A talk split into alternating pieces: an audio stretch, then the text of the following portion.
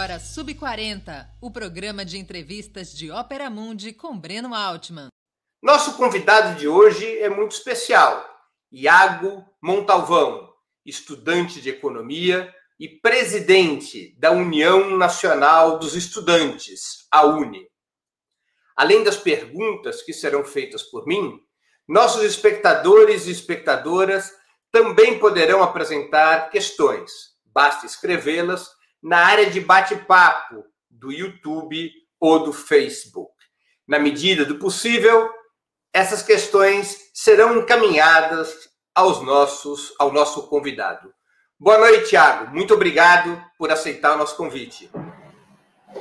Boa noite, Breno. Eu que agradeço aí por esse convite. É uma honra, um prazer estar aqui com vocês no Ópera, um, que realiza um grande trabalho de comunicação. Vamos em frente. Iago, qual é a tua idade e da onde vem o presidente da Uni?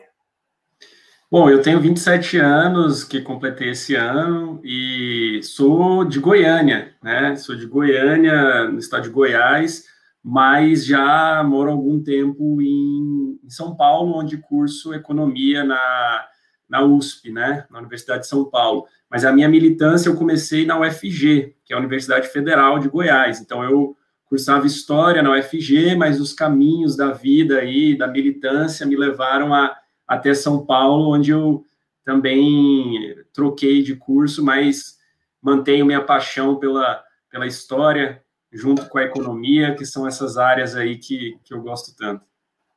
A sua família é uma família com história de militância, com vínculos com o movimento estudantil, com movimentos sociais, ou você é o primeiro a ter um engajamento na luta estudantil e popular?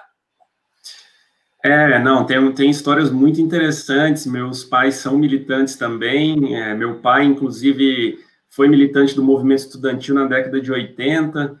É, no, no, finalzinho da ditadura, ainda enfrentou ali o, é, o autoritarismo dos militares e teve uma história também no centro acadêmico, no DCE da universidade, foi também, participou da, de congressos da Uni, da diretoria da Uni, minha, já minha mãe, também militante, mas mais na, na área do, da luta comunitária, né, da, da luta do bairro, essa coisa muito vinculada aqui à comunidade, a comunidade lá em que, onde eu cresci em Goiânia, né?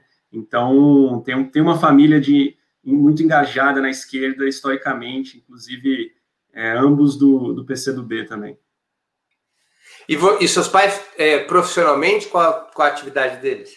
Meu pai hoje é professor universitário e minha mãe, ela é uma, uma vamos dizer assim, uma cooperada, né? Ela, tem, ela fundou uma cooperativa de economia solidária, né? Recentemente, recentemente não, tem uns quase 10 anos, né?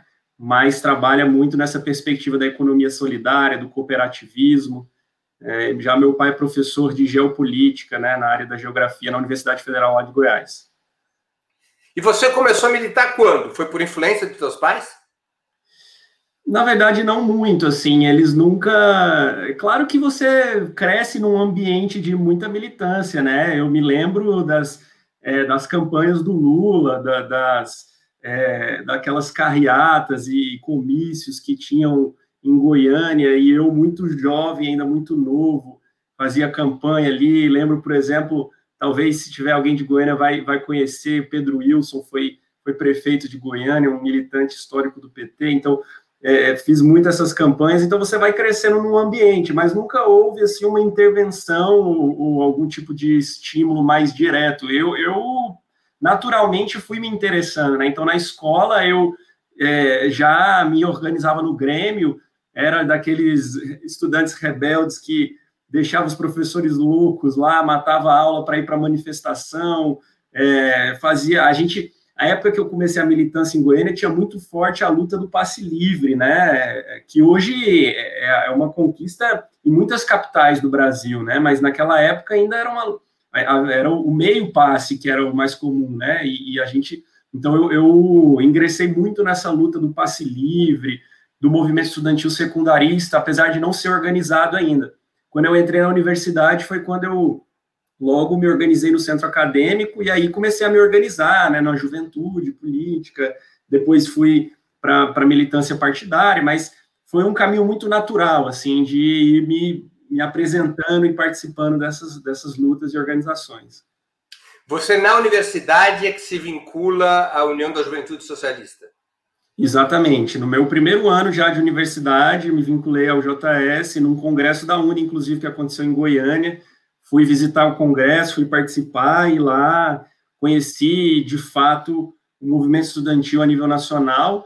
E aí vi as organizações, conheci todas as organizações, vi, entendi como é que era aquele funcionamento ali do movimento estudantil e me interessei muito. E a partir dali comecei a a me organizar. Então, no ano seguinte, eu é, construo uma chapa que, e, e, me tornei coordenador geral do DCE da UFG, né? É, então, passei a por essa... é a Universidade Federal de Goiás, né? Isso, Universidade Federal de Goiás. É, que naquela época ainda tinha quatro campi que hoje são separados, né? Hoje você tem a Universidade Federal de Catalão, Universidade Federal de Jataí e a de Goiânia. Naquela época era tudo uma, uma só. Então, era um DCE é, bastante forte aqui e, e, tradicional. Então, foi nessa batalha aí que eu fui me, me é, é, entrando de fato. Aí, só depois do DCE que eu passei também aí para a direção nacional da Uni, e, e aí fui para as lutas mais nacionalizadas. Você foi da União Estadual dos Estudantes de Goiás antes?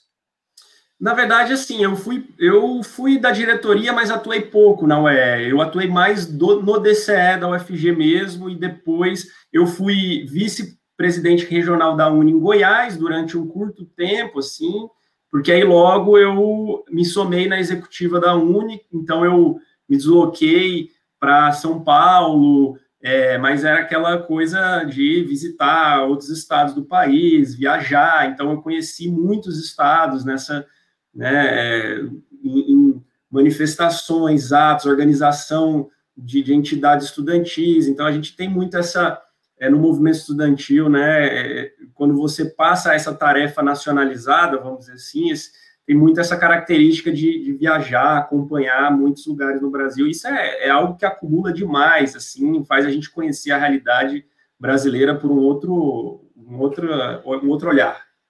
E é possível combinar a atividade de dirigente nacional estudantil com estudar? Olha, é difícil, mas é possível. É claro que eu sempre falo para as pessoas, assim, no geral, que não, não deve ser, na minha opinião, um, um tabu, um absurdo ou, ou qualquer é, vergonha você ter um tempo na universidade que você se dedique às causas externas à sala de aula, porque acabou se engessando na cabeça das pessoas que a universidade ela é feita da sala de aula, ela é feita da formação formal, como é, sem, sem querer ser redundante, mas é isso. É, quando você participa do movimento estudantil, aliás, em muitas universidades existem até projetos de lei que tentam reconhecer isso, que o movimento estudantil, as atividades de movimento estudantil sejam reconhecidas como carga horária é, extra, né, de extensão, porque é isso, você conhece, você produz, você é, aprende na política, então é claro que é, é difícil manter aquele mesmo nível de dedicação e estudo, mas nada que não seja recuperável depois e nada também que não contribua muito na nossa formação para você ser, inclusive, se pensar do ponto de vista profissional exclusivamente, se a gente deixar de lado toda a questão política, etc., para dialogar com quem acha que a universidade é só profissionalização, mesmo do ponto de vista profissional, isso agrega demais a, a nossa formação, porque te dá uma outra visão de mundo mesmo. Qual é o teu objetivo profissional pós-uni? Ser professor de história, de geografia, de economia? Qual é o seu... É, eu, eu tenho muita vontade de atuar na academia, né? De sempre tive essa vontade de é, ser professor, e, enfim, atuar, fazer um mestrado, fazer um doutorado. Então, eu tenho bastante interesse de, de atuar na universidade enquanto professor e pesquisador, sobretudo na área de macroeconomia, de economia política, enfim, que são temas que eu acho. Inclusive, o que me fez migrar para a economia, em grande parte, foi Claro, eu sempre gostei muito dessas duas áreas, história e economia, mas eu passei a ter uma compreensão de que na economia, é, talvez, né, a gente tenha uma escassez maior de é, pessoas dedicadas a pensar a economia pelo viés de esquerda, né, pelo viés progressista, enfim, você tem uma nova economia aí muito forte, liberal, tomando conta da academia, e eu acho que a gente, já na história, é muito mais simples você encontrar um pensamentos mais de esquerda, marxistas, ou, ou até outras linhas de esquerda, mas enfim, na economia é muito mais difícil. Então, isso me, me deu uma. Então, eu acho que eu posso ajudar a, até na, na própria academia, na universidade, mas também é, trabalhando em, em, no setor público, o que for, para trazer esse viés mais até, vamos dizer assim, esquerda, marxista para a economia. O mandato na Uni é um mandato é, bienal, é isso? Exatamente. Eu fui eleito em 2019, ano passado, em julho, e até que se digam o contrário, né, que as previsões mostram aí é que até junho do ano que vem eu me mantenho na presidência da Uni, né, que, enfim, dois anos às vezes parece pouco, passa rápido, mas acontece muita coisa. Já é o seu segundo mandato na Uni? Isso, eu fui da na verdade é o terceiro, né? Porque antes eu fui diretor lá em, é, em Goiás, depois é, na executiva e também é, e agora na presidência. Porque são dois cursos universitários diferentes que você fez, na né? História e Economia. Isso, exatamente. Tiago, qual é o tamanho da Uni hoje? Quanta Olha, gente ela representa? E como é que vocês sabem quanta gente é representada pela Uni? Pela carteirinha? Uhum. Bom, assim, é, teoricamente, todos os estudantes do Brasil são representados pela Uni, né? A nossa. Aliás, isso é uma. É interessante, é, é, é algo muito diferente do que acontece em outros países do mundo, né? Inclusive aqui na América Latina, você costuma ver muitos países aqui com muitas entidades estudantis, muito, muitas divisões, etc. Então, é, é, é um caso muito especial do Brasil, em que você tem uma única entidade estudantil a nível nacional que representa os estudantes universitários. É, então, a Uni, ela, inclusive por legislação, né, é, a lei que retomou a legalidade da Uni, porque em 1964 teve uma lei do regime militar que é, impediu a Uni de se, de se, organizar, então colocou na ilegalidade, que a gente fala, e depois na clandestinidade, que era quando a entidade não podia organizar congresso, porque eram perseguidos, então era... Aí a, a Uni, ela volta, ela sai da clandestinidade em 79, que é aquele congresso de reconstrução na Bahia, mas só em 85 ela sai da ilegalidade, que é quando é, se aprova um projeto de lei, que foi sancionado na época, inclusive, pelo Sarney, que reconhece a UNE, as, as UES, os DCEs e os centros acadêmicos como entidades legais de representação estudantil. Então, a nossa organização ela se dá muito nessa rede, né? É claro que você tem uma representação global dos estudantes, mas o que está ativamente ali no cotidiano do movimento estudantil é essa rede. É você ter esse contato da UNE com a UE de cada estado, que por sua vez tem o contato com os DCEs, que representam as universidades né, desse Estado, e esses DCS, por sua vez, se relacionam com os centros acadêmicos. Então, é através dessa rede que tem um potencial enorme de mobilização. Quando você consegue acionar essa rede e organizar essa rede junta no país, você consegue operar mobilizações importantes ao mesmo tempo, né? Ao mesmo tempo, ainda mais nesse momento de informação rápida, internet que a gente tem hoje, é, é essa rede é o que conduz a nossa organização do movimento estudantil. Iago, quando a Uni foi reconstruída em 79, nas duas ou três primeiras eleições, a, a diretoria da Uni foi eleita pelo voto direto. Depois passou a ser por congresso. Por que essa mudança? O voto direto é mais ou menos democrático que o voto em congresso? Por que vocês alteraram esse sistema? Eu sei que não é da sua geração essa alteração, mas imagino que vocês discutam o método de eleger a diretoria da Uni. É, a Uni, na verdade, ela teve, se eu não me engano, dois congressos apenas, assim, que houveram eleições diretas, né? Inclusive, um deles foi em, em 86 também, é, mas eu acho que essa relação do Congresso tem a ver com a dinâmica da organização do movimento estudantil, em primeiro lugar, e, em segundo lugar, com como se trava o debate político. Né? Porque, veja, primeiro sobre a dinâmica do movimento estudantil. Você tem uma realidade muito distinta para cada universidade do país. E essa realidade, ela opera a partir da organização estudantil naquele local. Então, quando você, por exemplo, organiza a eleição que a gente faz via congresso, as eleições de delegados que acontecem nas universidades, elas são semelhantes às eleições dos diretórios centrais dos estudantes. Então, o, a comissão eleitoral formada por estudantes daquela instituição vai organizar de acordo com aquela realidade, com aquela tradição do movimento estudantil daquele local, daqueles estudantes que ali conhecem e convivem naquele, naquele cotidiano da organização estudantil daquela determinada universidade, vão operar aquela construção democrática de eleição, debate, disputa, enfim. E isso é, consegue dar conta de, dessa diversidade a nível nacional. É, em segundo lugar, há também uma questão da discussão. O Congresso ele é muito importante, e é claro que você ter um Congresso que é decisivo do ponto de vista da eleição da diretoria, ele vai mobilizar naturalmente muito mais gente para participar. Caso você fizesse um Congresso só consultivo ou apenas de discussões. Ele mobiliza muita gente e essas pessoas elas vão até o Congresso e se engajam na, no debate, na discussão.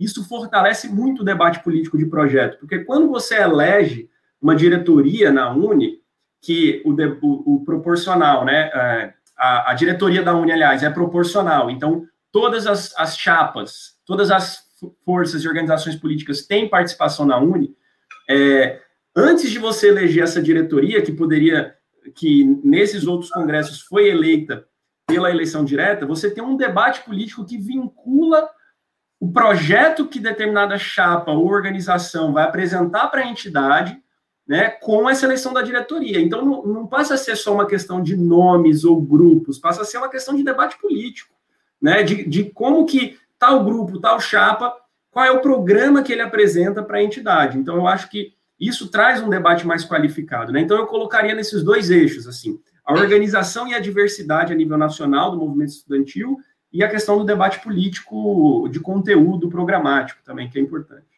Entendi. Iago, como é que você analisa os ataques do governo Bolsonaro contra a educação pública e contra a Uni? Veja, o Bolsonaro, antes de, de, ele ser eleito, né, a gente já sabia o tipo de ideia que ele representava, e nessa alegoria da direita, ultradireita brasileira, é, dessa, desses, essas teorias da conspiração do comunismo dominando o, país e etc., a universidade pública e os estudantes, em geral, por ter essa tradição de luta, resistência, mobilização, sempre foram uma marca, né? nessa alegoria da ultradireita brasileira. Então, Bolsonaro, por exemplo, na campanha foi lá na UNB em Brasília dizer que os centros acadêmicos pareciam ninhos de rato. Então, sempre teve essa relação, né? E aí, quando ele entra no governo e ele começa a sentir uma oposição muito forte dos movimentos sociais, e a gente sabe que o movimento estudantil, os estudantes universitários, eles são uma parcela considerável da oposição ao bolsonarismo hoje, basta ver as pesquisas. A maior parte da oposição ao Bolsonaro é jovem, e mais ainda, jovem universitário. Então, a Uni passa a ser um instrumento para eles de muito perigo. Né? E aí você vem o tsunami da educação, aquelas mobilizações estudantis muito grandes, né? muito, é, é, muito fortes, é, muito espalhadas pelo Brasil. Então, aí, cada vez mais, isso vai criando para eles um, um, certo temor até de, de uma oposição. E eles não sabem conviver democraticamente com luta política, né, com oposição. A gente sabe disso. É a raiz dessas ideias são autoritárias, é, as raízes. Então, eles atacam a Uni diretamente por conta disso. E aí são várias as formas. É a tentativa de desmoralização do movimento estudantil e da universidade junto com isso. É o ataque às estruturas das entidades, como foi o caso da MP da carteira, por exemplo, que é aí é um ataque do ponto de vista estrutural, do enfraquecimento financeiro, não só da Uni, mas de todas as entidades estudantis que, em alguma medida, também. Explica um pouquinho como foi esse ataque no tema na questão do MP da carteirinha e como é que evoluiu essa questão. Pois bem, o, a MP que foi é, colocada pelo Bolsonaro no ano passado, em setembro do ano passado, ela veio após as grandes mobilizações estudantis, e eu acho que é importante ressaltar isso, para a gente entender que não é uma coincidência, né? Uhum. É, então, foi assinada uma medida provisória do Bolsonaro que propõe justamente que o governo federal, o MEC, né, especificamente, produza a carteira de estudantes num formato digital, e esse não é um problema, a gente também tem transição de formato digital na nossa carteira, mas é que o MEC produzisse a carteira e, para isso, obtivesse os dados dos estudantes do Brasil todo. E aqui tem uma informação que é, que é bastante interessante, porque quando o, o governo publicou essa medida provisória, eles exigiam das universidades, aliás, eles não, eles não exigiam porque eles não podem, né? Existe autonomia universitária, mas eles pediam às universidades os dados de todos os estudantes para que eles tivessem sobre o poder do MEC. E são dados dos mais diversos possíveis. Presença, é, histórico escolar, esse tipo, além do CPF, data de nascimento, família, etc todo um banco, o MEC formaria um banco de dados com os estudantes brasileiros para poder emitir uma carteira gratuita para esses estudantes. Gratuita, como os liberais adoram falar, entre aspas, né? Porque haveria custo para o Estado brasileiro, para o MEC, que naquele mesmo momento tinha cortado verbas da educação. É, Diga-se de passagem, verbas das universidades, mas tinham dinheiro para confrontar as entidades. O que, que isso ocasiona? Que a rede do movimento estudantil, historicamente, construiu na carteira. Primeira luta pela minha entrada foi uma luta histórica do movimento estudantil. E por essa conquista, é, as entidades construíram através da carteira uma forma de se autofinanciar para garantir a autonomia do movimento estudantil. Porque ou você é financiado por algo que você mesmo consegue vender, ou você é financiado por grupos externos, e aí você corre o risco de ficar submisso a esses interesses de empresários ou até mesmo de, de governos. Então, quando o Bolsonaro tira essa produção da carteira das entidades, ele tira essa capacidade de autonomia financeira das entidades terem o seu próprio recurso. Então, isso poderia prejudicar muito. Aconteceu que, como o próprio Congresso Nacional, com todas essas dificuldades que a gente sabe, um Congresso altamente conservador, mesmo esse Congresso entendeu que aquela era uma pauta que não dizia respeito a uma medida provisória que é algo que exige urgência, que é, né, que exige um, alguma demanda urgente da sociedade, que não era uma demanda urgente.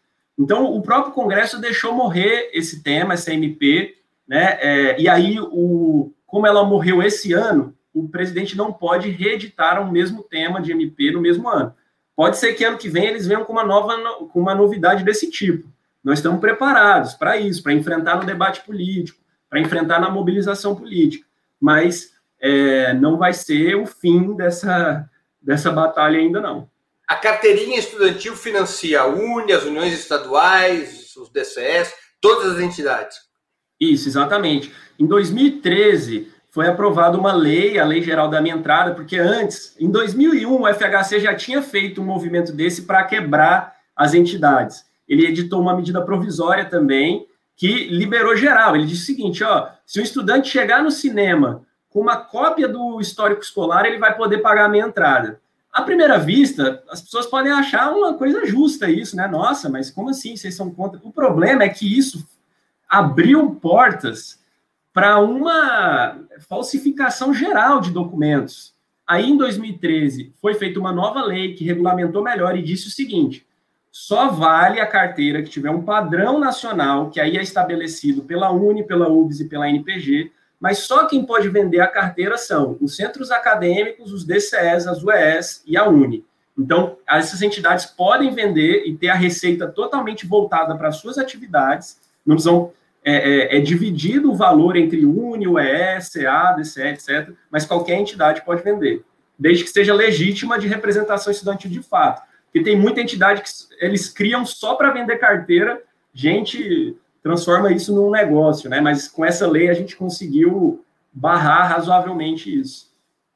Como é que a Uni vê a indicação de reitores para as universidades e institutos federais que não fazem parte ou que não lideram as listas tríplices? são interventores do Bolsonaro? Sem dúvida, sem dúvida, Breno. É, são interventores e são interventores, sobretudo, pela forma com que o Bolsonaro nomeia essas pessoas, porque é muito nítida é, a relação política ideológica que há nessas indicações.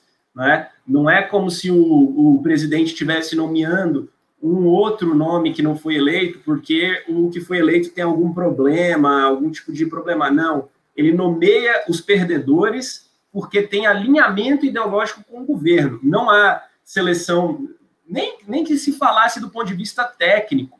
Dizer que está usando critério técnico não existe, é puramente ideológico. E a gente sabe que as universidades hoje é, não combina muito o tipo de ideia que o Bolsonaro representa com a universidade. Né? A universidade é um espaço da diversidade, da modernização, do pensamento novo. O Bolsonaro ele é, representa o pensamento velho, aquela coisa que é contra a diversidade, que, que tenta a todo custo segurar as tradições. É, então, os candidatos ligados ao Bolsonaro, eles têm pouco espaço na universidade. Então, ele tem que forçar essa barra de nomear mesmo sem os caras ganharem. E aí, e aí eu destaco uma, uma informação interessante, que é o seguinte. Essa história de lista tríplice, ela vem de uma lei da ditadura militar, né? Que era uma lista de seis, na verdade, que os militares criaram lá para poder é, escolher quem que eles iam querer na universidade. Aí, em 95, FHC faz uma alteração a essa legislação. E aí muda para a lista tríplice, mas mantém essa ideia de não contemplar totalmente a autonomia universitária.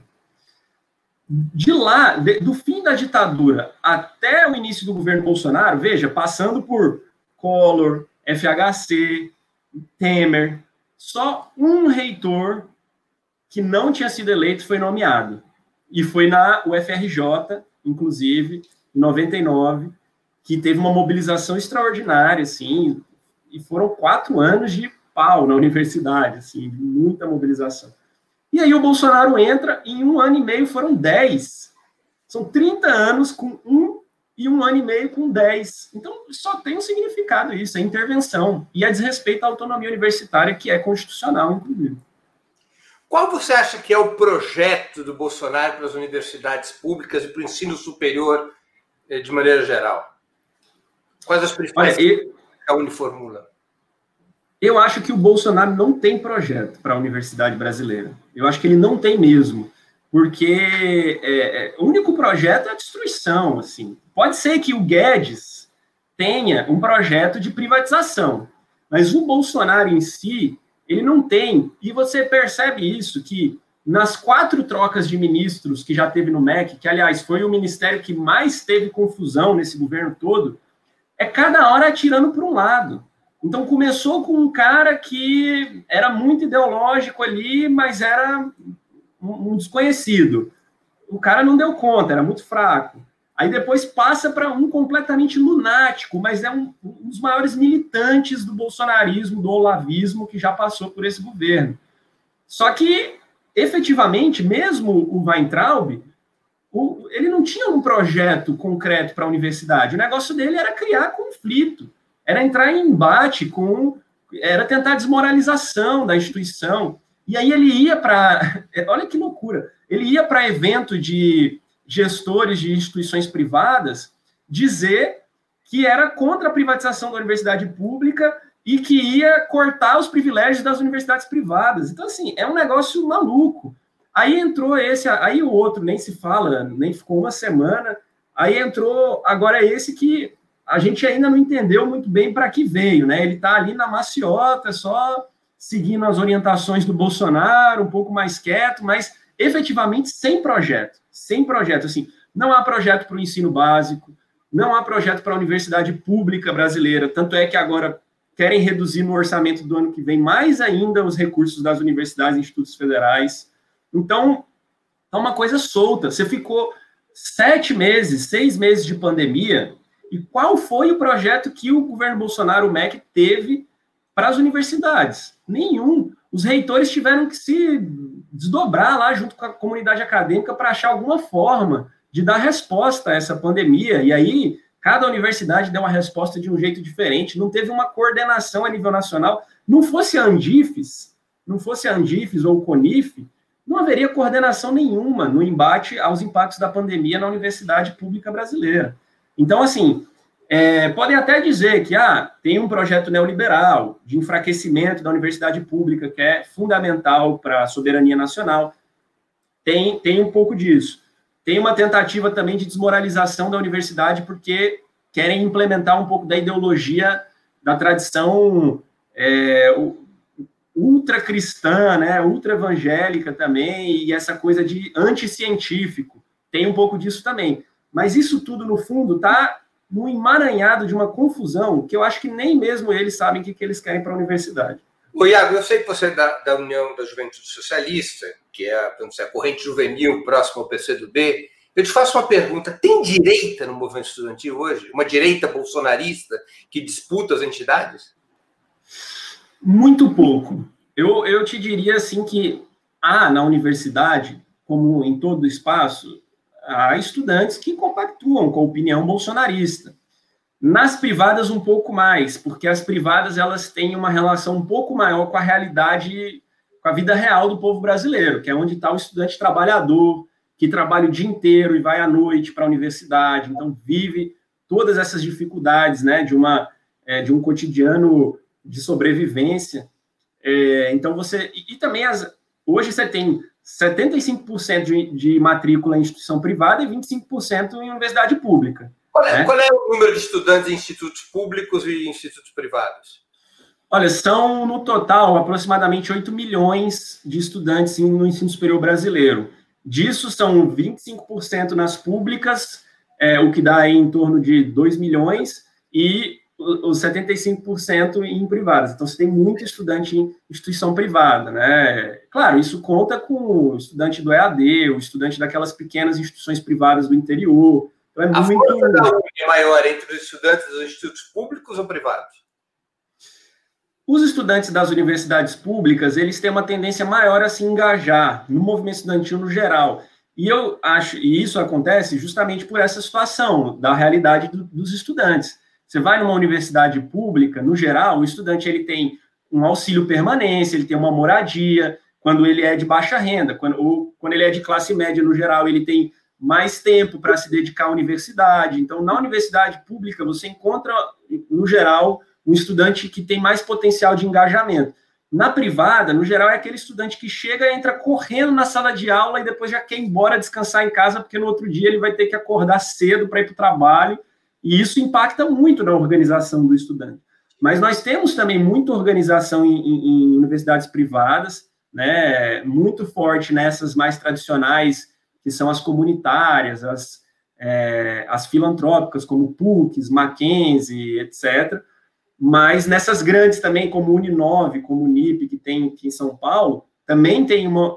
E além disso, e além do mais, né, o que pior ainda, é um, as universidades que tentam inviabilizar a organização estudantil. Na universidade pública, a universidade ela te concede até uma sala para o DCE, ela te concede uma sala para o centro acadêmico. Há uma relação democrática muito mais né, é, constituída. Na privada, não. Na privada, você vai entrar numa sala de aula para dar um, chamar um estudante para manifestação, você sai de lá com três seguranças te perseguindo. Então, é um negócio que você. É, essa a organização estudantil nas universidades privadas enfrenta uma resistência muito grande, né? Então, efetivamente, nas públicas você tem um potencial de organização maior. Eu tinha te perguntado sobre a existência de, de direita bolsonarista disputando as entidades, eu acabei te interrompendo. Se você uhum. pudesse completar a resposta. Isso, não, então, é, eu, eu, eu, disse que tinha muito pouco, né? Então eu estava dizendo que é, claro, tem estudantes que têm a opinião, que concordam com a opinião do Bolsonaro, e ainda são poucos, muito poucos. Eu acho que se pegar no geral, assim, se a gente fosse fazer uma avaliação estatística de ambientes, é, a universidade pública brasileira, eu acho que é onde tem a maior rejeição ao Bolsonaro. Mas mesmo se você pegar públicas e privadas, ainda assim é uma rejeição muito alta, muito alta, porque já é alta na juventude, jovens mulheres, então nem se fala.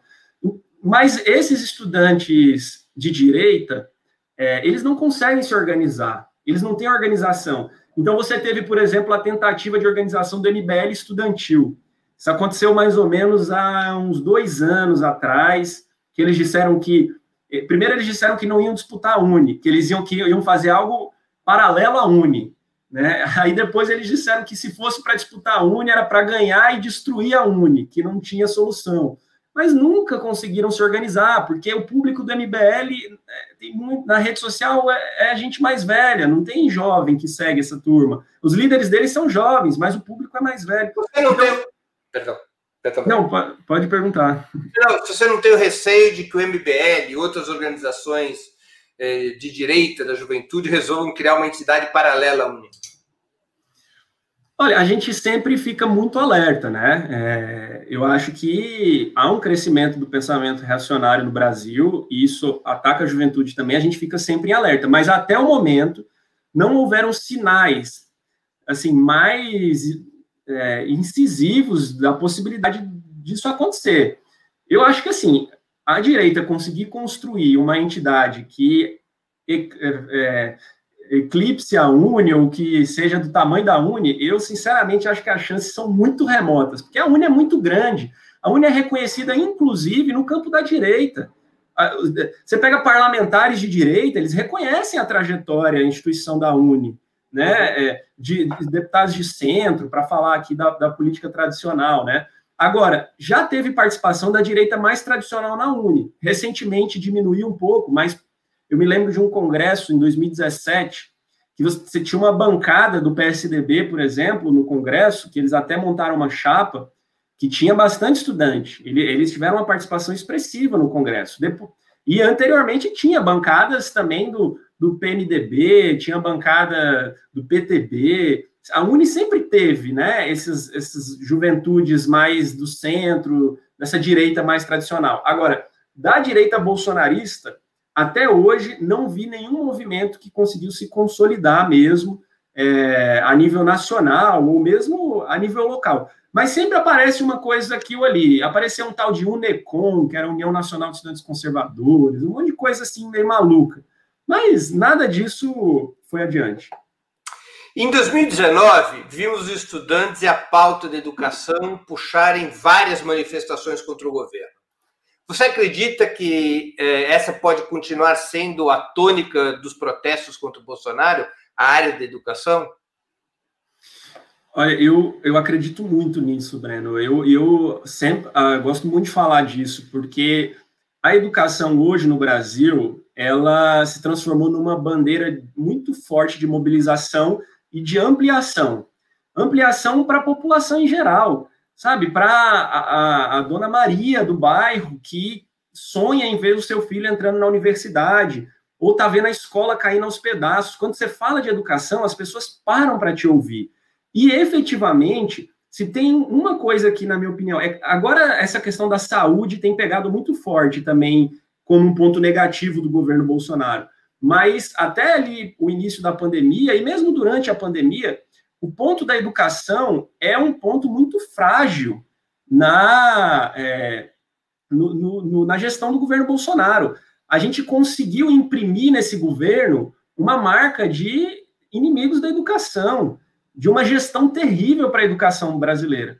Então, quando aquelas manifestações do ano passado, do tsunami da educação, foi um negócio, foi uma experiência antropológica aquilo ali, sociológica, porque você via gente ali que não, não era acostumado a participar de movimento político, que não era, que não, não sabia nem se dizer se era de esquerda, se não era, mas o cara entendeu que aquele movimento era importante porque a pauta da educação era muito forte. E aí você vem para esse ano agora, por exemplo, e essas coisas se repetem nos, nos, erros que tiveram no Enem no início do ano, por exemplo.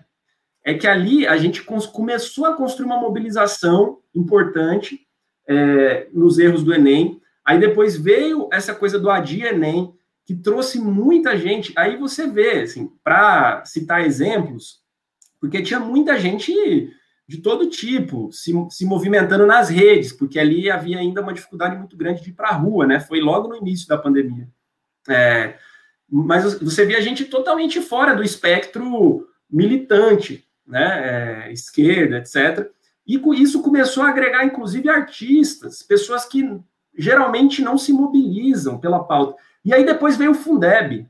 Cara, o Fundeb foi a maior mobilização que a gente teve esse ano, sabe? Foi a maior, foi um, foi um negócio é, assustador. as lives do, já da durante, votação. Já durante a pandemia. Já durante a pandemia. E aí é isso, foi mobilização virtual, porque não tinha a possibilidade de ir para a rua. Mas mesmo virtualmente, você entrava na sessão do Congresso no YouTube, tinha 30 mil pessoas assistindo e comentando. Você, todo dia, chegava dia de votação do Fundeb, era primeiro lugar no Twitter de longe, assim, falando de Fundeb. Os deputados foram para o plenário dizer o seguinte: eu não aguento mais, eu estou recebendo mensagem aqui o dia inteiro de gente do Brasil todo me pedindo. Então, eu acho que a pauta da educação ela tem essa capacidade forte, eu acho que nós devemos apostar nisso como um instrumento que enfraquece o governo Bolsonaro, ao mesmo tempo que do lado de cá engaja muita gente e amplia para fora desse espectro militante. E nós precisamos sair. Nós não podemos mais fazer manifestação só com quem é militante, senão nós não vamos conseguir ter gente na rua o suficiente. Só que para a gente fazer manifestação na rua com gente que não é militante, que não está acostumado, a gente precisa ter pauta que consiga convencer todo mundo a ir para a rua. Então vai ter que ser aquele guarda-chuvão que vai dizer, ó, é contra o Bolsonaro, mas é a favor disso daqui. Eu acho que a educação e o SUS, por exemplo, tem muito esse potencial. Quais são as principais bandeiras desse guarda-chuva? Ou seja, quais são hoje as principais bandeiras da Uni?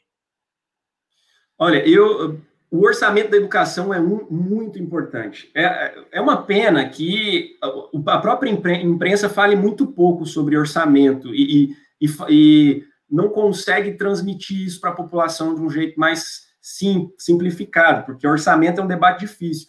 Mas a gente tem tentado falar disso. Veja, o Bolsonaro, o, o Weintraub, ele fez um corte é, que naquele momento eles chamaram de contingenciamento de 30% das universidades e institutos federais. Agora, isso foi um corte que poderia ser revertido. Agora, o Bolsonaro está propondo um corte direto no orçamento. Se esse orçamento for aprovado assim, não tem reversão. É um ano com 18%, 2 bilhões de reais a menos na educação, na universidade no Instituto Federal Brasileiro. Essa é uma bandeira que, para nós, ela é de primeira ordem, ela é muito importante. Assim como é também, e eu acho que tem capacidade de mobilização forte, é, embora não tão ampla quanto você falar do orçamento para educação no nível geral, essa coisa da intervenção dos reitores nas universidades. Quando teve a intervenção na Federal do Ceará, no dia seguinte teve uma mobilização de 5 mil estudantes, eu estava lá. Quando teve a intervenção agora aqui na URGS, mesmo ainda, né, no tempo recente, mas ainda em pandemia, no dia seguinte, teve mobilização com mais de mil estudantes na rua. E isso porque os estudantes não estão na universidade, né? Eles estão em casa, nas suas cidades. Então, é, esse é um tema que também, para nós, tem muita importância, a defesa, porque quando você defende a democracia na universidade, é um passo para defender a democracia no país como um todo. Porque se, se a universidade, ela, a democracia na universidade falir, nós estamos mais perto de falir a democracia também então, eu colocaria essa questão do no, no campo da educação, eu colocaria essa coisa do orçamento, essa coisa da autonomia universitária, e colocaria também nas universidades privadas é, a defesa do direito de qualidade dos estudantes na educação. Porque o que tem de superlotação de sala de aula e demissão em massa de professor é absurdo. Agora, num campo mais geral, eu acho que nós precisamos atuar para desgastar o governo Bolsonaro. E aí é através da palavra de ordem do fora Bolsonaro, é através da luta da educação, é trazer à tona esse debate da, da saúde também, que a gente viu o impacto que isso teve, o recuo dos caras foram muito rápidos, né? Então, pegar esse, todo esse, esse eixo de direitos do povo brasileiro, do direito à educação, do direito à saúde, do direito ao serviço público, que vai ser impactado com a reforma administrativa, que já é impactado com a emenda constitucional 95, todo esse eixo de defesa de direitos, que eu acho que é o que se conecta com a realidade do povo, e também essa questão da economia que a gente consegue traduzir melhor pelo preço do arroz, uma coisa simples, que o Bolsonaro não aguentou quando ouviu. Isso aqui eu acho que dá liga para mobilizações muito fortes. Tem uma pergunta de um espectador aqui, do Eugênio Graudo.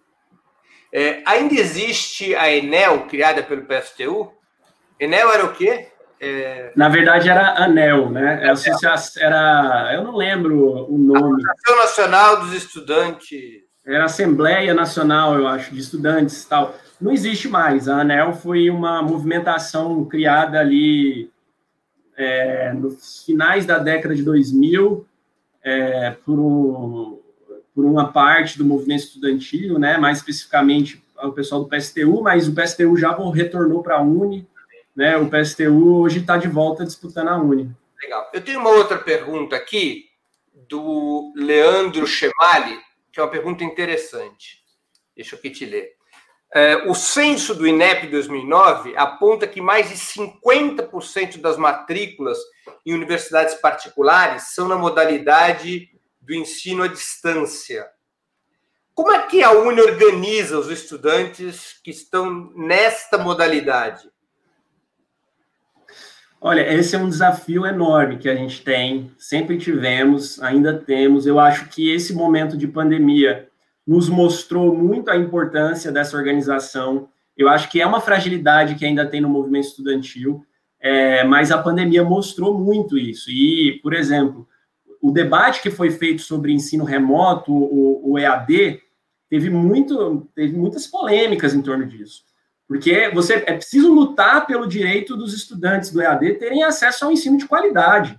Nós não somos contra o EAD, né? É, nós, nós somos contra o EAD que é precarizado, que é aquela tentativa que, inclusive, esse Ministério da Educação tem esse projeto para implementar tanto na universidade privada quanto na pública, que é uma disseminação descontrolada de cursos EAD sem a qualidade necessária para poder obter lucros por conta dos baixos custos que tem.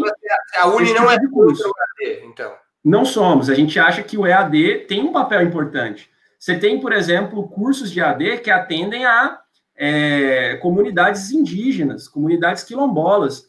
O próprio trabalhador, né? Um trabalhador, um, um cidadão que não conseguiu se formar na juventude e que já trabalha há um determinado tempo, para ele é muito mais é, fácil, é, é, até muito, é até mais viável. Ele não se formaria por exemplo, se ele tivesse que ir a um curso presencial. Então, o EAD ele cumpre algum papel em, por exemplo, aproximar regiões mais distantes, aproximar pessoas que não conseguem ter o deslocamento, aproximar pessoas que já são trabalhadoras, etc. Agora, é preciso que sejam dadas as condições necessárias. Em algum Só lugar que... do mundo, EAD levou a ensino de qualidade? A Universidade Pública Brasileira tem projetos interessantes de ensino EAD de mais qualidade. Você tem a Universidade Aberta do Brasil, por exemplo, que foi um programa, inclusive, do, do governo Lula, e que conseguiu incluir muita gente. É claro que não é o mesmo nível de qualidade de um ensino presencial, mas você consegue atingir pessoas que, caso contrário, não teriam acesso a nenhum tipo de formação. Eu acho que essa é a questão aqui, né? É, e, e, claro, você esses estudantes, se você for dialogar com eles, esses estudantes do EAD, eles são muito convictos da opção que eles, que eles fizeram pelo EAD, sabe? É, e, ele, e eles entendem que aquilo ali é uma contribuição na formação deles. Então, é preciso. Agora, sim, o que acontece hoje é que no Brasil, aí também, Breno, tem uma diferença do Brasil para o resto do mundo. Aqui, na década de 90, se fez uma abertura para o mercado privado, para o mercado, inclusive para o capital estrangeiro, no, na educação superior, que foi, é, que foi uma coisa absurda. Então, hoje você tem, é, você tem 75% do ensino superior privado e uma, um conglomerado de instituições privadas que impactam muito negativamente na qualidade da nossa formação né, se abriu para o mercado privado de um jeito que, infelizmente, os governos progressistas não, assim, teve a expansão da universidade pública, muito importante, o Reúne, os institutos federais, mas infelizmente a gente não conseguiu pôr um freio nessa expansão do mercado privado no Brasil. E o EAD, para eles, se a gente não tomar cuidado, se a gente não exigir qualidade, se a gente não exigir é, regulamentação, acaba sendo um instrumento de ampliação de lucros e não diferente do que a universidade pública fa faz, que a Universidade Aberta do Brasil, por exemplo, faz, de aproximação de pessoas que é, têm dificuldade de acesso, de redução de distâncias através da tecnologia do, do ensino à distância. Mas tem muitos cursos de ensino à distância, sim, muito bons, muito é, qualificados no Brasil, mas que se concentram bastante na, na educação pública também. Agora, a Renata Novato está aqui fazendo uma pergunta interessante. Qual, então, a função da universidade? A formação EAD não é um ensino imediatista e profissionalizante? Sim, é um ensino imediatista e profissionalizante, mas, aliás, não, nem sempre. Nem sempre. Eu, o EAD é muito mais completo do que muito mais complexo do que só a sala de aula. O, no estudante do EAD, ele tem também muitos cursos têm aulas, é, têm atividades presenciais, né? Ele, você tem uma relação ali de ir até a universidade, você tem monitorias, você tem atividades complementares, você tem todo um universo preparado para o estudante. É, é isso que eu falo, por exemplo, sobre ter qualidade no ensino à distância. O ensino à distância ele pode ser, ele pode ser só um ensino imediatista e profissionalizante se não houver a regulamentação e o cuidado necessário para que ele seja um ensino mais completo. Né? É, eu acho que aí é a gente pensar na, na dinâmica geral do que pode ser o EAD. O curso, o presencial, a maioria das vezes na, nas instituições privadas, ele também é imediatista e profissionalizante. Então, eu acho que a questão aqui não é ser presencial ou ser EAD, mas é que tipo de projeto, que tipo de, é, de plano que você estabelece para esse determinado curso e que tipo de ferramentas que você oferece para o estudante ter essa formação mais completa. Iago, você já tocou no assunto, eu queria que você aprofundasse um pouco, a gente já vai chegando ao final aqui da nossa entrevista, que está muito interessante. Qual é o balanço que você faz a respeito dos programas para educação criados durante os governos de Lula e Dilma? E quais as conclusões que você extrai disso? Ou seja, no caso de um novo governo de esquerda, o que, que ele deveria fazer de diferente ou de igual que foi feito nos governos Lula e Dilma? Legal. Eu primeiro eu vou falar sobre o que, que eu acho o que eu considero positivo, que eu acho que foi mais pontos positivos do que é, pontos negativos. A universidade a universidade pública no Brasil avançou muito durante os governos progressistas, né? E isso tudo muito concatenado com as lutas populares e do movimento estudantil. Porque, por exemplo, é, o, o, que se transformou, o, o, que se propôs a criar pelo Reúne, que não, que não conseguiu se consolidar na sua completude, mas ele, ele era fruto de muitos debates que a Uni fazia na sua, na sua, no seu programa de reforma universitária lá na década de 60. Inclusive, um dos professores que ajudou a construir o Reúne, foi o professor Naumar, ele fala muito que ele utilizou, inclusive, essas propostas. Então, eu acho que houve essa, essa concatenação de lutas e de um governo disposto a ouvir essas demandas. Então, você teve a expansão das universidades públicas, que foi fundamental. Assim, houve muita polêmica naquele momento, mas nós da Uni sempre fomos defensores do projeto do Reúne. O próprio ProUni, né? Porque é isso. É, eu vou falar depois das contradições que tem aqui no ensino superior privado, mas você precisa dar respostas concretas para a realidade do povo brasileiro. O povo precisava, inclusive naquela perspectiva de é, crescimento social, precisava ter formação superior. O ProUni e o FIES deram essa oportunidade para milhões de gente numa, numa, numa velocidade histórica, vamos dizer assim, que para você planejar um projeto de universidade mais amplo, você não conseguiria na velocidade que um ProUni ou um FIES deram essa, essa alavanca de formação é, imediata que o Brasil precisava, inclusive para o desenvolvimento geral de pesquisadores, de pessoas com formação qualificada, etc. Então, isso foi muito importante. É, a expansão dos institutos federais, que vem nessa mesma perspectiva, formação de é, pessoas com habilidades técnicas. Isso era importante para aquele momento, para aquele projeto que você tinha de desenvolvimento brasileiro, você precisava de ter gente formada também no, no ensino tecnológico, técnico. Então, Instituto Federal é ensino técnico e tecnológico de qualidade, com projeto público para a educação.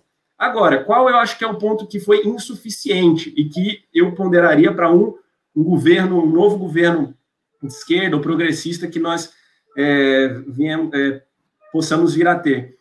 É dar, um, um dar um, uma parada, barrar essa expansão do capital privado na educação, que é uma coisa absurda. É, na década de 90, o que o governo FHC fez no país ao abrir a universidade brasileira para o capital privado, até hoje a gente não conseguiu curar essa ferida. E o capital privado ele vai tomando conta, ele vai abocanhando. E aí, infelizmente, no governo, nesses governos, se abriu ainda mais o espaço para o capital estrangeiro nas universidades brasileiras. Aí é um negócio que a Uni é contra, totalmente contra. É claro que no, no futuro a gente é a favor da universidade 100% pública, com acesso universal, inclusive. Universal não, acesso garantido a todos, que nem todo mundo também deseja, mas tem que ser aberto a todos. Mas universidade com capital com capital estrangeiro, na nossa opinião, é um negócio que não deveria existir nem, nem nas, na, na nossa no nosso curto prazo, porque não há nenhum interesse de um capital estrangeiro no desenvolvimento nacional. Então, você vai ter a formação de cursos e projetos curriculares universitários. A gente está enfrentando uma batalha agora com o Anima, por exemplo, que é um dos maiores aqui no Brasil. Os caras fizeram uma reforma curricular mirabolante, uma coisa de louco, que está prejudicando muito a formação dos estudantes, reduz a carga horária, coloca um monte de aula online em curso que é presencial, que não é a mesma coisa que EAD, porque é uma aula online num curso presencial. Então, precisa enfrentar, precisa enfrentar esse capital privado, e o primeiro passo para isso é regulamentar. Regulamentar, porque é, não, não existe num mercado como o da educação a possibilidade de que a competição vá, vá se autorregulamentar um mercado desse tipo.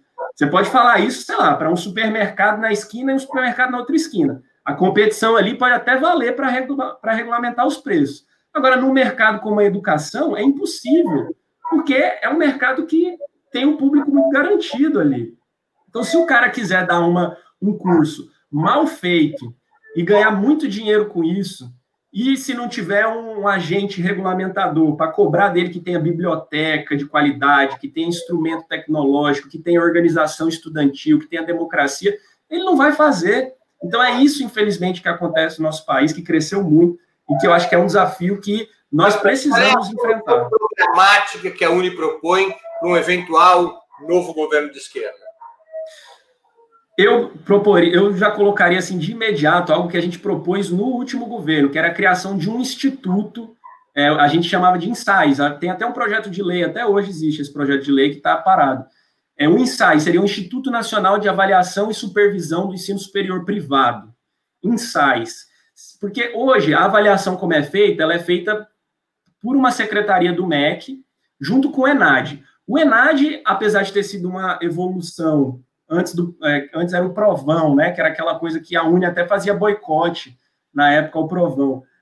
É, ainda é muito insuficiente, então ela não consegue avaliar e, e supervisionar a universidade. Então, a primeira coisa para fortalecer efetivamente a regulamentação e dar um basta nesse é, para dar um basta nessa é, nesse abuso que tem nas universidades privadas é criar um, uma autarquia específica para trabalhar na regulamentação e cobrar e, e estabelecer limites e exigências muito claras. E, aliás, o FIES pode, pode, poderia e pode ser um instrumento muito forte disso, e o ProUni também, porque o FIES é injeção de dinheiro na veia das universidades. É muito dinheiro que vai para a universidade, é, é dinheiro fresco, que você coloca a partir do governo para o o cidadão pagar depois, né? Você está fazendo um empréstimo, mas você está botando dinheiro na universidade. Como você está colocando dinheiro na universidade, dinheiro público, você precisa, exigir, você precisa exigir da universidade que ela cumpra requisitos mínimos. Houve muito pouco desse, do ponto de vista dessa, dessa exigência quando, quando nós aprovamos o FIES. Dinheiro do FIES, que é dinheiro público. E ao invés dele ser ofertado como crédito educacional, ele for injetado como orçamento na universidade pública, não se poderia caminhar para uma redução do peso do ensino privado? Sem dúvida. Eu acho que esse deve ser o caminho, inclusive. Aliás, esse é o caminho que está previsto no Plano Nacional de Educação. Aumento, propor... aumento percentual de vagas nas universidades públicas. O Plano Nacional de Educação, que foi aprovado em 2014, que contou com a participação de muitos movimentos da educação, ele prevê que até 2024 deveria ter uma relação de pelo menos 40%, é a meta, de vagas nas universidades públicas e em relação às privadas. Hoje é 25,75. Em que ano? Até quando? Até 2024. Acontece que esse governo que está aí agora, PNE, letra morta, nós estamos muito longe de alcançar essa meta, mas esse é o ideal. É, é você ir, é, e aí por isso que eu falo que é importante enfrentar essa, é, os tubarões de ensino, como a gente chama, que é essa máfia do, do ensino superior privado, porque aí você vai diminuindo essa porcentagem e vai aumentando o investimento na universidade pública, construindo novas universidades. O governo Lula chegou a fazer isso em certa medida quando criou o Reúne, né? E ali foi um movimento importante. Mas agora nós precisamos, mas, mas é, foi aquela coisa, aquela coisa do ah, cria mais universidade pública, mas, mas não vamos enfrentar aqui tanto assim a, essas privadas, não, e tal. Vamos, vamos, vamos crescer nos dois. Mas para aquele momento também era importante, porque você precisa de formação imediata também no nosso país, né? Agora, é preciso dosar, tem que dosar. Não dá para ficar injetando dinheiro só na formação imediata e esquecer de um projeto de universidade a longo prazo. Iago, tem uma última pergunta aqui de uma espectadora, acho que é uma espectadora pelo nome Ura Cunha. Como você vê a Open University da Inglaterra, que há anos atua dentro e fora da Inglaterra, para atender os estudantes britânicos. Poderíamos usá-la como modelo para aprimorar nosso EAD? É Olha, eu não, não conheço, é, não conheço muito essa esse Open University. Eu já ouvi falar assim algumas vezes e acho que, pelo que eu já ouvi falar, na verdade, é, acho que o Universidade Aberta do Brasil ele propõe um negócio muito parecido, muito nesse caminho. É, e tem, inclusive, parcerias de universidades brasileiras a nível internacional. E a USP tem um negócio muito parecido com o Open University. A, a USP, ela fornece muitos cursos EAD gratuitos para o mundo todo, para pessoas do mundo todo, e, inclusive, faz essa, essa ligação com estudantes brasileiros em outros países. Mas eu, e eu acho que a gente precisa avançar nesse sentido. Foi, é uma boa pergunta essa, porque, embora eu não conheça aprofundadamente a Open University, eu acho que o Brasil precisa investir em ensino à distância. Mas veja, não é substituir o ensino presencial, jamais, não é, não é isso. São caminhos diferentes, têm propostas diferentes, certo? A universidade, o ensino é, é presencial, ele tem uma proposta, a universidade, a pesquisa, a extensão, etc. e tal. O ensino é, à distância ele tem outra proposta, que é importante, e essas coisas não se excluem. Não é como se você dissesse assim, ah, vamos tirar a vaga da presencial para pôr no EAD. O governo quer isso, as universidades privadas querem isso. Mas nós não, nós estamos dizendo o seguinte: precisa fortalecer a universidade pública presencial, mas precisa ter programas de ensino à distância também, para ofertar para quem precisa, e inclusive para criar. E, cara, nós estamos num momento que as universidades precisam se apropriar das tecnologias é, virou, tem uma certa, é, tem uma certa parte do, do da discussão na, no campo da educação que criou um tabu em torno das tecnologias. Eu acho que nós não podemos ter esse tabu. É, a gente, porque claro, eu, eu, acho que é natural também. Você tem muito, muita preocupação, ainda mais num governo desse, da galera chegar rasgando geral e colocando EAD em tudo, porque reduz custo, aumenta lucro, etc. Esse é sempre um cuidado que a gente tem que ter, da privatização, da precarização mas a gente precisa se apropriar das tecnologias nas nossas universidades públicas é, para usar isso para fortalecer o ensino de qualidade. Iago, nós vamos agora para a nossa reta final. Já passamos até da uma hora da entrevista. Eu vou te fazer umas perguntas ping-pong, bem curtas. Time de futebol? Vasco. Um goiano que mora em São Paulo que torce para o Vasco? Exatamente. Aprendi com meu pai, que é do interior da Bahia. Você não torce para um time de Goiás? Gosto do Vila Nova, gosto do Vila Nova em Goiás. Mas eu aprendi. Meu pai começou a torcer no interior da Bahia, né? Lá você imagina, naquele período era só rádio de, do Rio de Janeiro. Aí aprendeu a torcer para o Vasco, eu aprendi a torcer com ele e estou aí desde cedo. Livro inesquecível. É... O esquerdismo. Doença infantil do comunismo. Música preferida? Nossa, uma só, difícil, hein? Mas eu. Ah, vai uma banda, vai, Pink Floyd, eu gosto muito. Filme marcante. É... O. Meu Deus, eu esqueci o nome. É... A Grande Aposta. Evento histórico do qual gostaria de ter participado. é, Revolução Chinesa, Revolução Cultural Chinesa. Ídolo político. Ídolo político? Lenin. Muito bem. Iago, eu queria te agradecer muitíssimo pela entrevista. Mas, pra, mas só uma coisa, Breno, para não falar, falar de um brasileiro também, Darcy Ribeiro. Muito bem. É, eu queria te agradecer muito por ter por essa entrevista. Acho que ela foi muito informativa para todos e para todas que assistiram. Eu também aprendi muito. É, que te desejar boa noite e boa, boa sorte na condução da Uni até julho do ano que vem, quando expira o seu mandato. Tenho certeza que a Uni continuará a prestar grandes serviços ao povo brasileiro, como sempre o fez historicamente, e que você tenha todo sucesso no comando dessa histórica entidade.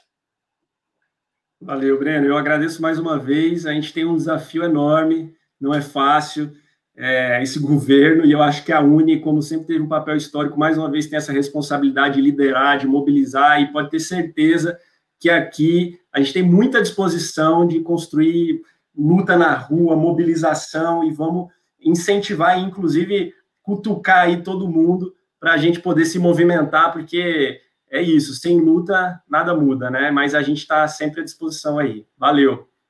Valeu, obrigado. Encerramos assim mais uma edição do programa Sub-40. Nessa noite, 29 de outubro, eu entrevistei a Iago Montalvão, presidente da União Nacional dos Estudantes. Eu queria agradecer a audiência, a todos que nos acompanharam nesta noite. Aqueles que gostaram do programa, por favor, o difundam, compartilhem em suas redes sociais. Em especial, quero agradecer aqueles que fizeram perguntas. Mais especialmente ainda, eu agradeço quem contribuiu com o Super Chat ou se tornou membro pagante do canal do Opera Mundi no YouTube. Nós vamos nos encontrar novamente no programa Sub40 na próxima quinta-feira, dia 5 de novembro, para entrevistar a atriz gaúcha Maria Galante. Maria Galante será entrevistada da próxima quinta-feira, às 8 horas, nos canais do Opera Mundi, no YouTube, no Twitter e no Facebook. Até lá, um grande abraço e boa noite.